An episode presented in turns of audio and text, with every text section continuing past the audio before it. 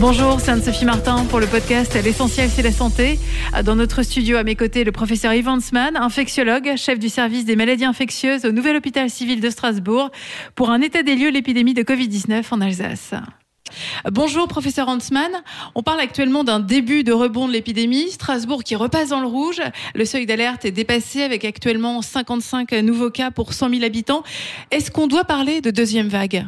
Alors oui, effectivement, on est passé au-dessus d'un seuil d'alerte qui euh, nous indique que l'épidémie est en train de progresser. Après, faut-il parler de deuxième vague? Je pense que le terme de vague euh, suscite un petit peu une certaine crainte, euh, en particulier par rapport à ce qu'on a connu au mois de mars, où on a eu, disons, on a été confronté à une vague très importante, on a été submergé par le nombre de patients. Là, l'augmentation est plus progressive. Euh, probablement du fait de l'ensemble des mesures qui sont mises en place. Donc je ne suis pas sûr que le terme de, vague est tout à fait euh, correspond, mais l'idée c'est de dire que clairement il y a une augmentation du nombre de cas et ça c'est un fait qui est tout à fait euh, avéré aussi bien à, l'hôpital, dans les services de réanimation, de médecine de maladies infectieuses ou, ou en ville. Concrètement, quelle est la situation au CHU de Strasbourg? Est-ce que vous prenez en charge de plus en plus de cas? Alors clairement, oui, on a constaté une augmentation du nombre de patients, euh, à la fois des patients qui viennent aux urgences, des patients qui nécessitent une hospitalisation dans les services conventionnels, par exemple le service de maladies infectieuses, mais également des patients qui euh, nécessitent une prise en charge en service de réanimation. Euh, autant pendant plusieurs semaines après le déconfinement, on n'a plus de patients à prendre en charge de façon assez rapide.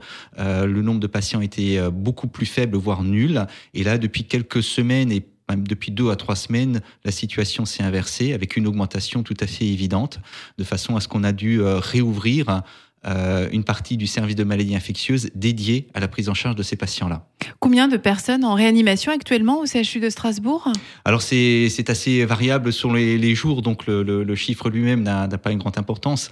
Euh, beaucoup moins qu'au début, hein. on est sur quelques personnes qui sont hospitalisées en, en réanimation, contrairement à euh, plus de 100 euh, qui étaient hospitalisées au, au mois de mars. Et donc, ce sont surtout des personnes qui reviennent de vacances? Il y a toutes sortes de, de, de types de, de contamination, mais c'est vrai que dans la mesure où maintenant euh, l'organisation fait que chaque personne qui est détectée étant porteuse du virus fait l'objet d'un interrogatoire réalisé par l'assurance maladie et l'agence régionale de santé, ça permet d'avoir des informations effectivement très importantes pour savoir où euh, les personnes se sont contaminées. C'est vrai que c'est un petit peu logique dans cette période de post euh, période d'été, il y a un certain nombre de personnes qui ont euh, été en vacances qui et ont été probablement contaminées sur leur lieu de, villégiature. Après, il y a d'autres personnes qui ont été également contaminées en, sans se déplacer sur des contaminations intrafamiliales ou professionnelles. On a évoqué récemment un virus moins virulent. Est-ce vrai ou rien ne le montre?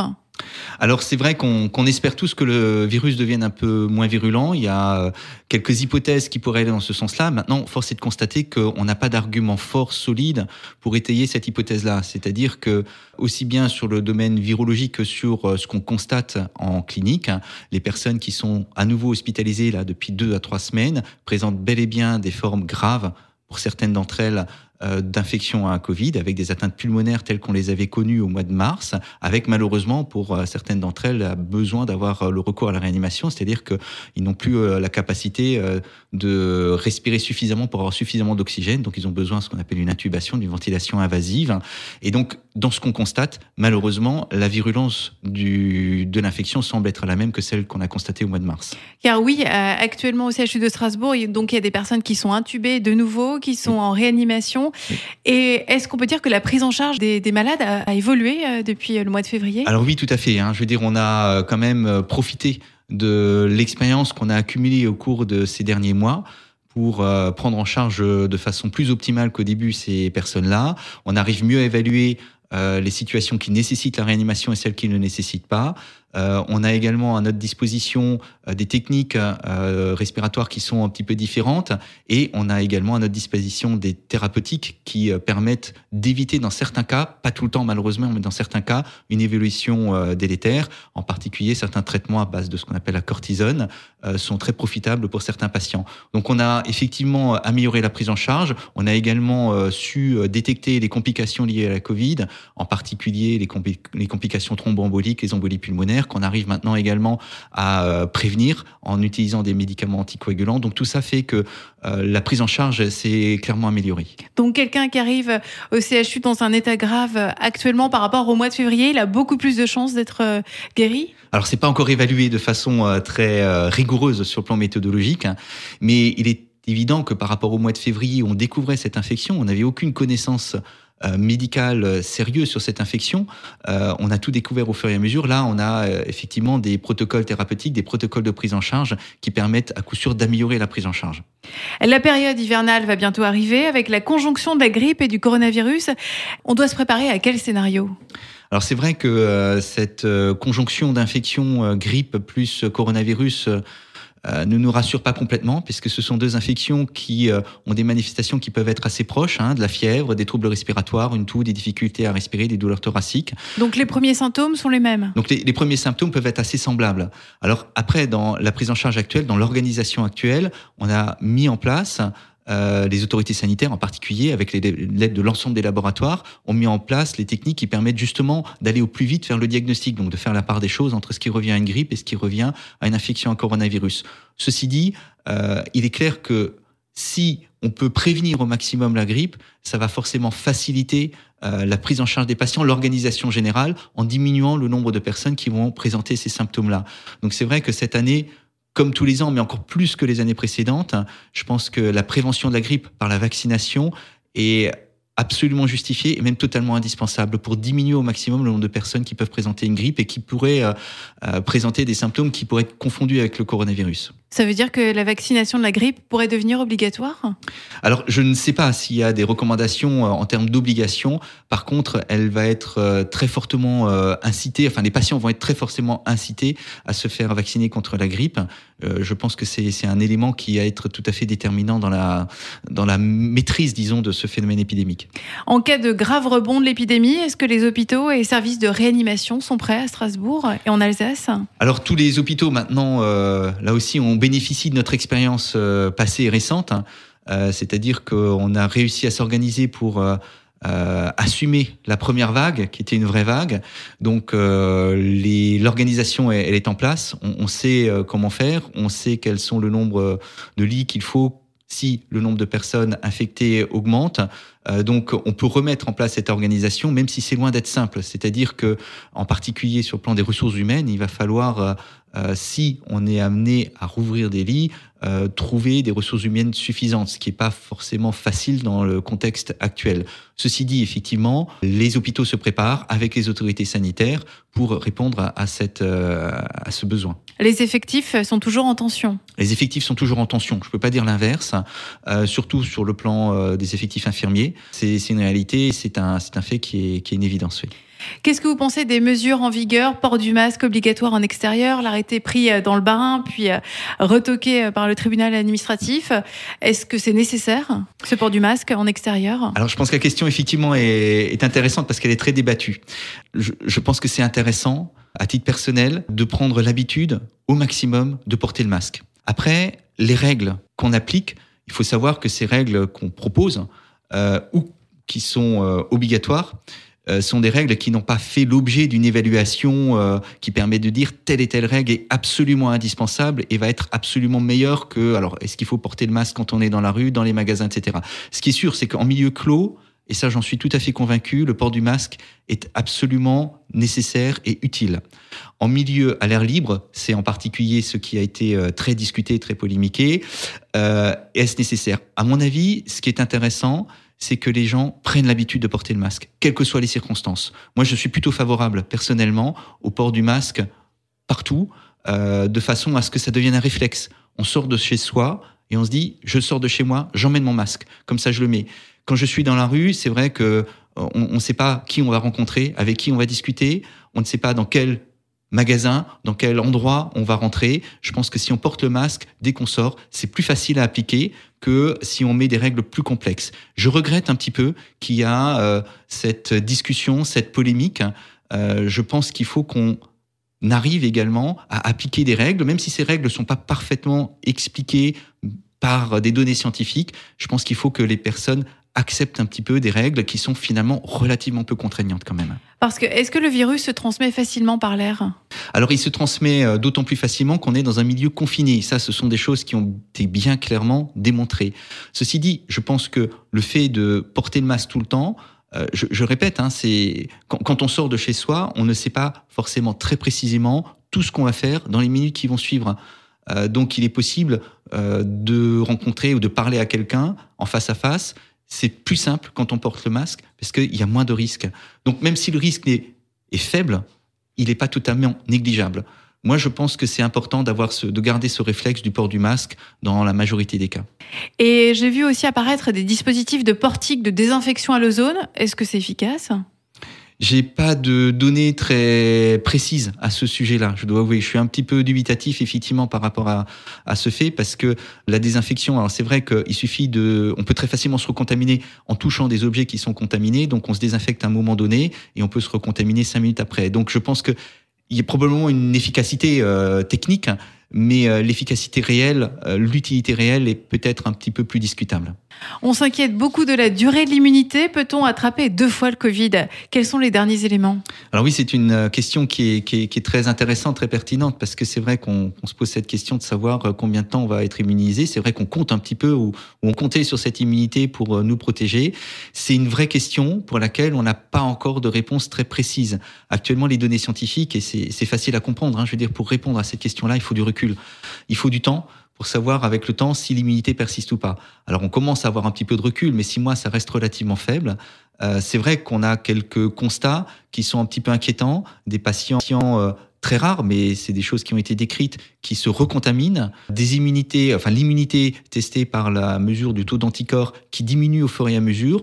Tout ça, ce n'est pas forcément très rassurant, mais ça ne permet pas de dire de façon affirmative que l'immunité ne va pas rester. Mais c'est une vraie interrogation. On sait très bien par analogie à d'autres infections, par exemple la grippe, que l'immunité contre euh, la grippe ne persiste pas pendant très longtemps, quelques mois. Peut-être qu'on est dans une situation analogue avec euh, la Covid, mais ça, c'est que l'avenir qui nous le dira de façon plus précise. Parce que récemment, fin août, on a vu une étude de Hong Kong, et c'est ça qui, qui disait qu'une personne avait été réinfectée. Voilà, on a quelques données où ce sont des, des observations qui restent relativement isolées, mais qui sont très intéressantes, euh, qui permettent de dire non, il n'y a pas forcément d'immunité pour tout le monde. Euh, après, les constats qui ont été faits, c'est des personnes qui ont effectivement été infectées une première fois au mois de mars, qui ont vraiment guéri et qui ont été réinfectés, preuve à l'appui, c'est-à-dire avec test euh, diagnostic à l'appui. Euh, ce qu'on a constaté également, c'est que ces personnes n'ont pas fait des formes graves, donc il est possible que ce soit des formes un petit peu atténuées qu'on fait. Donc tout ça, on a, on a besoin de, on a encore besoin d'engranger toutes ces informations-là pour en tirer des conclusions plus précises. Alors, quels sont les traitements qui sont désormais efficaces contre le Covid-19 Quels sont euh, les traitements qui ont fait l'objet aussi de recherches au CHU de Strasbourg? Vous en avez parlé un petit peu euh, précédemment. Oui, alors effectivement, donc on a, on a un petit peu progressé. Je pense que c'est des données qui sont très intéressantes. Il y a deux types de traitements. Il y a des traitements qui sont efficaces sur le, virus, sur le virus lui-même, donc ce qu'on appelle des antiviraux. Euh, de ce côté-là, c'est un petit peu la déception. Euh, c'est-à-dire qu'il y a quelques médicaments qui ont été testés, euh, aucun d'entre eux a montré une efficacité remarquable. Alors quelques éléments euh, sont intéressants, mais pas suffisamment pour compter sur ces médicaments-là pour guérir ou pour maîtriser simplement l'infection. Les autres types de traitements, c'est ce qu'on appelle des traitements immunomodulateurs, qui vont agir sur l'immunité, donc sur la réaction du système immunitaire en réponse au virus. Et de ce côté-là, c'est plus intéressant. Alors depuis euh, très très longtemps, on utilise ce qu'on appelle des corticoïdes, la cortisone, qui est euh, le traitement immunosuppresseur le plus souvent utilisé. Et c'est vrai que l'utilisation d'un médicament qui s'appelle la dexaméthasone a montré de façon assez claire son efficacité dans les formes graves, c'est-à-dire pour les patients qui ont besoin d'oxygène, le fait de leur administrer de la dexaméthasone permet de diminuer le risque d'être euh, de, complications, de d'évolution vers euh, des nécessités d'oxygène nécessitant un service de réanimation et une diminution de la mortalité. Alors ça ne marche pas à, tous les coups, c'est-à-dire qu'il y a d'autres études qui sont encore en cours, auxquelles effectivement on participe euh, au, CHU de Strasbourg, pour essayer de déterminer quels pourraient être les meilleurs traitements pour euh, ces patients les plus gravement atteints. Donc les espoirs euh, portent surtout sur les corticoïdes. Hein. Alors oui, alors c'est plus que des espoirs. C'est confirmé que les corticoïdes euh, diminuent le risque de, de, de complications, mais c'est pas une réponse euh, suffisante. C'est-à-dire que ça permet pas de guérir tout le monde et ça ne permet que de euh, d'agir chez les patients qui ont des formes graves. L'idéal, ce serait également d'avoir un traitement qui permette d'éviter de tuer quelque, quelque part le, virus pour éviter également de le transmettre. Disons, tous ces, ces éléments, enfin, ces, ces données-là, on ne les a pas encore. Quels sont les derniers éléments sur les facteurs aggravants? On parlait beaucoup de personnes en surpoids. Et être un homme, est-ce que c'est aussi un facteur aggravant? Alors, il y a effectivement plus d'hommes qui ont présenté des infections sévères à Covid. Euh, sans que ce soit forcément euh, expliqué euh, pour l'instant. C'est vrai qu'il y a des facteurs qu'on appelle confondants, le surpoids, l'immunodépression. Pas toutes les immunodépressions, mais certaines personnes qui prennent d'autres immunosuppresseurs, par exemple des personnes qui sont greffées, sont plus à risque de développer des, des, des formes graves d'infection. Les femmes donc sont moins touchées, elles ont un meilleur système immunitaire? Je, je, pense qu'il faut pas être trop trop optimiste non plus. Je veux dire, mais c'est vrai dans, dans les constats, proportionnellement, euh, il y a un petit peu plus d'hommes que de femmes euh, parmi les personnes qui ont fait des, des, infections plus graves. Alors après, en déduire que le système immunitaire de la femme est plus euh, plus performant, je pense que c'est un raccourci qu'on ne peut pas faire. Les enfants sont aussi moins touchés? Oui, alors clairement, ça, ça se confirme. On a toujours aussi peu d'enfants, en particulier, qui présentent des formes graves. Donc, euh, on a l'impression que les enfants se défendent mieux contre ce virus-là. Pareil, ça serait leur système immunitaire? Alors c'est vrai que dans le l'enfant a un système immunitaire qui est un petit peu différent, qui réagit un petit peu différemment. Euh, maintenant, euh, je pense qu'il faut avoir plus de données pour expliquer de façon beaucoup plus précise les raisons qui expliquent que les enfants sont moins à risque que les personnes un petit peu plus âgées. Ce qui est sûr, c'est que parmi euh, les personnes relativement jeunes en médecine, à partir de 40-50 ans, le nombre de cas augmente, alors qu'on considère que ce sont quand même des personnes à cet âge-là qui, dans, dans leur grand ensemble, ont un système immunitaire parfaitement efficace. Ils n'ont pas d'autres maladies, évidemment. Donc le système immunitaire, pour l'instant, on n'a pas encore réussi à à comprendre tous les éléments, tous les déterminants qui permettent d'expliquer pourquoi certaines personnes font une forme grave et pas d'autres. Donc les facteurs aggravants, pour résumer, ce serait le surpoids, l'âge L'âge, clairement l'âge, c'est le premier facteur aggravant. Le surpoids, le sexe peut-être un petit peu, et puis les autres éléments qui euh, euh, vont perturber le fonctionnement du système immunitaire. Plusieurs tests ont débuté dans le monde pour trouver un vaccin. Le ministre de la Santé a déclaré aujourd'hui qu'il espère un vaccin euh, pour le printemps. Est-ce que le vaccin apporte d'immenses espoirs ou est-ce que le vaccin ne va pas tout régler? Le vaccin apporte de l'espoir, toujours. Je pense que euh, les seules maladies, euh, surtout dans le domaine viral, qu'on a réussi à bien maîtriser, c'est très souvent par l'apport des vaccins en général. Les hépatites A et B, la polio, voilà. Donc c'est vrai que l'espoir du vaccin, il est, il est réel. maintenant, à chaque infection, euh, l'évolution et la réponse au vaccin va être différente. C'est-à-dire qu'on ne peut pas extrapoler une expérience avec une infection virale sur euh, ce qui va se passer sur le coronavirus. Maintenant, le principe de la vaccination, il est très intéressant. Bien sûr, on a des vaccins qui sont euh, à l'étude actuellement, pour lesquels on a relativement peu de données, voire pas de données sur leur efficacité réelle. Et donc, on se pose encore la question, effectivement, on n'a pas de réponse claire à apporter pour savoir si les vaccins qui sont à l'étude vont apporter la réponse qu'on attend. Après, les, toutes les questions pardon, qu'on se pose sur l'immunité, la durée d'immunité, elles peuvent être aussi un petit peu extrapolées à la vaccination, parce que le principe est le même, hein, c'est-à-dire qu'on va stimuler le système immunitaire. Euh, a un vaccin, va-t-il être très efficace? L'efficacité sera, sera-t-elle prolongée ou pas? Ces données, on n'en dispose, dispose pas. Avec le recul, est-ce que des malades du Covid gardent parfois des séquelles après avoir contracté la maladie? Alors effectivement, euh, ce qui est clair, c'est que les patients qui ont présenté des infections graves à Covid avec des atteintes pulmonaires peuvent garder des séquelles au niveau de leurs poumons. Ça, c'est un point qui est tout à fait euh, réel et avéré. Des séquelles qui sont irréversibles? Parfois, des séquelles qui peuvent être euh, irréversibles quand il y a une atteinte pulmonaire. Ça arrive, c'est assez rare, mais ça peut arriver, tout à fait. Par contre, il y a un autre débat un petit peu sur les risques de persistance de symptômes dans les suites d'une infection peu grave. Et là, euh, les questions sont pas encore non plus euh, résolues. C'est-à-dire qu'il y a un certain nombre de patients qui ont présenté une infection sans signe de gravité à Covid, c'est-à-dire sans être hospitalisés, sans avoir besoin d'avoir un recours ni à une oxygénothérapie, ni encore moins à un, séjour en réanimation. Donc une infection, on va dire, classique, standard de l'infection à Covid, et qui, euh, après cette infection, reste très symptomatique avec des symptômes souvent subjectifs, mais ça peut être une fatigue, des troubles respiratoires, euh, l'impression de manquer d'air, des douleurs thoraciques, mais parfois qui les empêchent de reprendre une activité euh, professionnelle, une activité euh, sociale normale. Donc ces personnes-là font assez souvent l'objet d'un certain nombre d'examens complémentaires pour comprendre un petit peu ce qui se passe, pour comprendre est-ce que le cœur fonctionne bien, est-ce que les poumons fonctionnent bien. Et pour l'instant, on a parfois du mal à comprendre exactement ce qui, ce qui se passe pour certains d'entre eux. Est-ce qu'on peut dire que le Covid, c'est une maladie surnoise Certains sont asymptomatiques et d'autres développent des cas graves. Je crois qu'on peut dire ça de beaucoup de maladies en fait. Hein. Si on fait le, parallèle par rapport à la grippe, hein, il y a également des personnes qui font des grippes tout à fait bénignes et puis d'autres qui font des grippes parfois très graves alors qu'ils n'ont pas forcément de facteurs de risque. Donc euh, on, peut dire ça de toute maladie, c'est-à-dire que la plupart des maladies n'ont pas un profil équivalent d'une personne à l'autre C'est une grande question en médecine, en particulier dans le domaine des maladies infectieuses. Après dire qu'elle est sournoise, je, je, ne sais pas si on peut utiliser ce terme qui est peut-être un peu inquiétant ou anxiogène, et je ne suis pas sûr que c'est ça qu'il faut transmettre comme message. Mais je pense qu'il faut être vigilant. Je pense qu'il faut être vigilant par rapport à cette infection, et il faut s'en soucier, c'est clair. Avec le recul, euh, comment le Covid a bouleversé euh, la, recherche médicale? Vous, vous avez dû mettre de côté euh, certaines recherches. Je sais que vous êtes un grand spécialiste de la maladie de Lyme. Alors, disons, c'est sûr que ça a été un, moment qui a totalement modifié notre fonctionnement pendant plusieurs semaines. la priorité, c'était de répondre à toutes ces personnes qui étaient en détresse respiratoire et je pense que c'était de façon évidente devenu une priorité pour la prise en charge de ces patients-là. Donc il est clair que ça a modifié notre fonctionnement, notre organisation. Il est évident que certains projets, par exemple, sont restés un petit peu en stand-by, mais il est évident aussi qu'à partir du moment où on a euh, entamé le déconfinement, on a également entamé la reprise d'une activité professionnelle plus normale possible.